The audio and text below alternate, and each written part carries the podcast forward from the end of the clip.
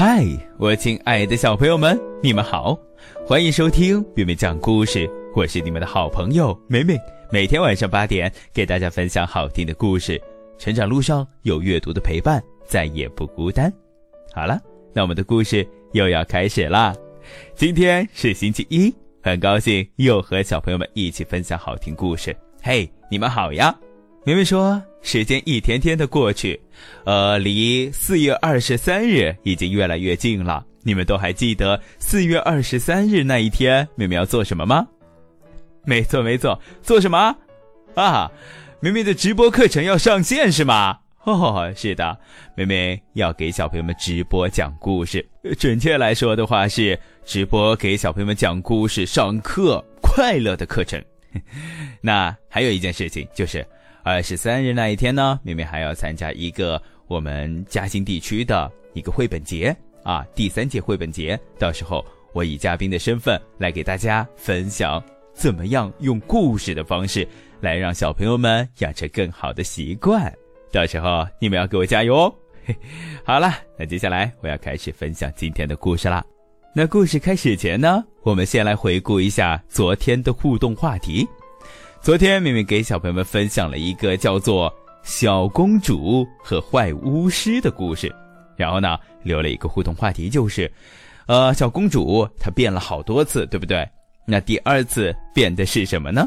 嘿，有仔细听故事的小朋友都可以答上来。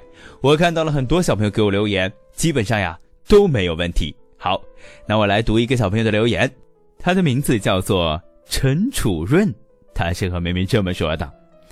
明明哥哥你好，我的名字叫陈楚润，今年八岁，听你故事已经三年了。今天互动话题答案是：第二次，叶丽莎公主变成了小鸡，躲在了农场里面。明明哥哥，我希望你读到我的留言。明明说：陈楚润小朋友，你的回答是正确的。叶丽莎公主第二次变得正是叽叽叽叽叽小鸡仔，她躲在农场里面。很可惜的是。被巫师又找到了，是吧？坏巫师。好，那接下来开始分享今天的故事。今天的故事名字叫做《爱作诗的兔子》。嗯，这是一个什么样的故事呢？作诗，你们都知道什么是作诗吗？啊？什么？哦，已经有小朋友在念了。哦，他做的诗是。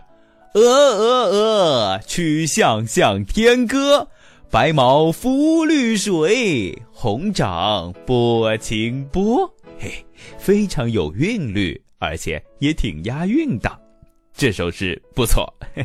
那爱作诗的兔子，它到底做了哪些诗呢？它和别的兔子都有什么不一样呢？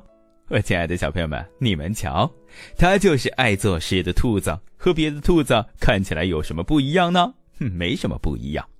它和家人们一起在草地上，别的兔子呢啃呀啃，啃草吃，它呢却开始吟唱了：青青小草满地长，风吹草丛沙沙响，嫩嫩小草甜又香。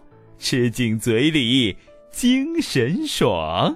哎，他做的诗非常的不错，但是别的兔子却对他说：“别作诗了，赶紧吃草吧。”是呀，现在不吃草，饿的肚子咕咕叫。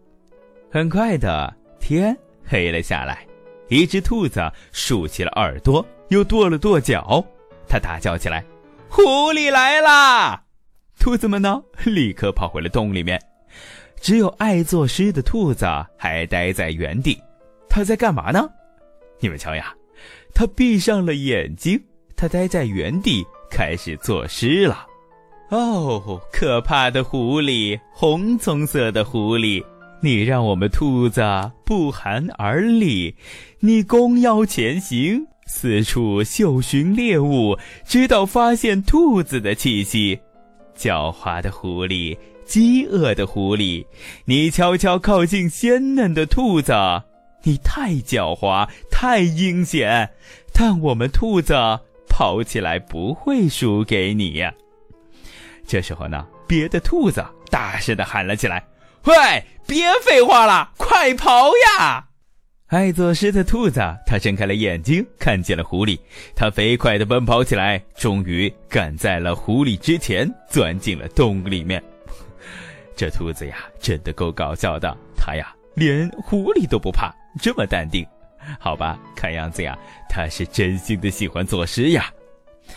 夜深了，疲倦的兔子们一个挨着一个躺在了洞里面睡觉，但是爱作诗的兔子呢？还是坐在地上，为伙伴们唱起了一首歌。我亲爱的小朋友们，仔细听了：睡吧，睡吧，可爱的兔子，闭上眼睛，依偎在一起，静静的听我唱首摇篮曲。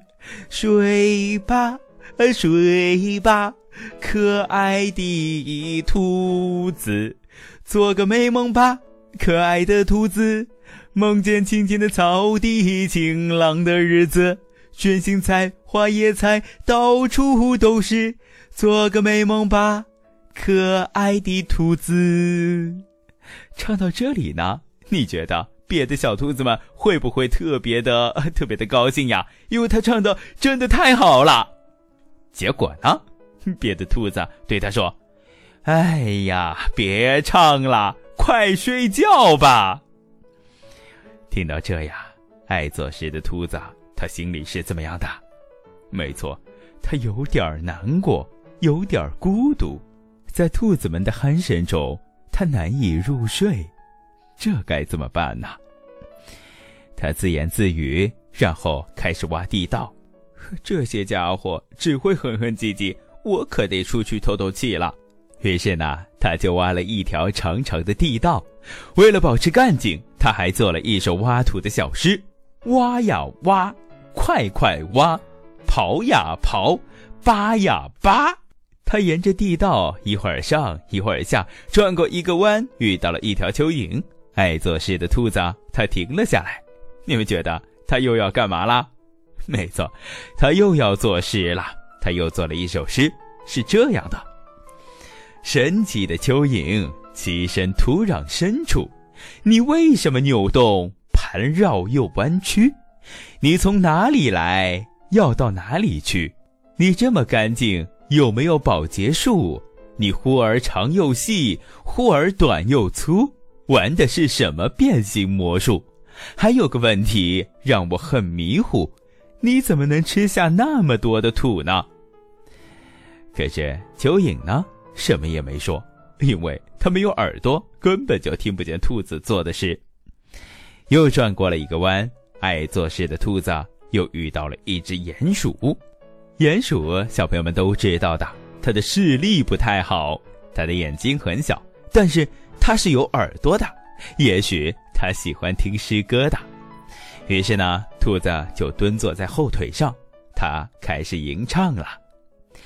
鼹鼠真奇妙，黑的像煤块，脚趾真锋利，像个小铲子，尖尖的小鼻子到处嗅东西，虽然看不见，但是没关系，你能听得见，而且很仔细，请把耳朵竖起来，听我唱一句：鼹鼠的生活还可以。哎呀！结果呢？鼹鼠却说：“别说话了，我正在找虫子。”哇，这让爱作诗的兔子感到很孤独。